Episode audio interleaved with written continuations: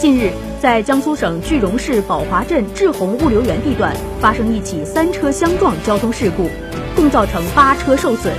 大货车驾驶人四十岁的句容男子吴某受伤后血流不止，被卡在侧翻的车头内。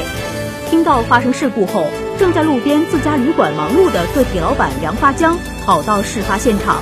为了防止吴某受到二次伤害，梁发江用自己的身体扛住了吴某的身体，伤者就躺在他的背上。